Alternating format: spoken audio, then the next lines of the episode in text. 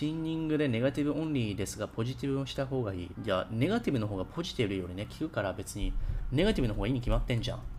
エクセントリックコントラクションってね、エクセントリックコンストラクションのことがネガティブなのよ。で、エクセントリックコンストラクションの方がネガティブよりも、いや、エクセントリックの方が効くんだよね。これ見てみればわかるけど、これのチャートのどこだ？えっ、ー、とね、エクセントリックがすんごいね、コントラクションで、グラフでどこだ？だから、ポジティブよりもエクセントリックの方がいいんだから、エクセントリックやってりゃいいんだよ。でも、エクセントリックやるってことは、重量は使えないから、刺激がね、アーノルド・シュワルツネーガルのね、インパクト論だね。たまにショック、ショック法論でね、ショックを与える。それをやっちゃうと、エクセントリックでこうね、じわじわじわってね、重力を感じるやつね。だからたまにだからポジティブで、例えばね、反動使ってでもいいからやるっていうのはこれやってるよ。反動使ってバイセプトカールしてるもん。それはそれでいい刺激がいくんだよ。反動使ってても。だから、両方混ぜるのが正解だよ。ゴリはエクセントリックやるけどね。うん、アイソメトリック、コンセントリック、エクセントリック。エクセントリックの方がね、すごい効くんだよ。2倍とか3倍効くんだよ。ポジティブよりも。だから筋肉にすごい刺激がいってね。うん、筋肥大になるとかね。いろいろまあまあいいや。 eccentric。で、 lengths of velocity っていうのは、動かすね。ゆゆっくりにすればするほど、 eccentric ネガティブになると。そうすると、ほら、フォースがね、めっちゃ上がるんだよ。つまり筋筋肉に対してのストレスっていうのかな、刺激がめちゃめちゃ eccentric の強くなる。で、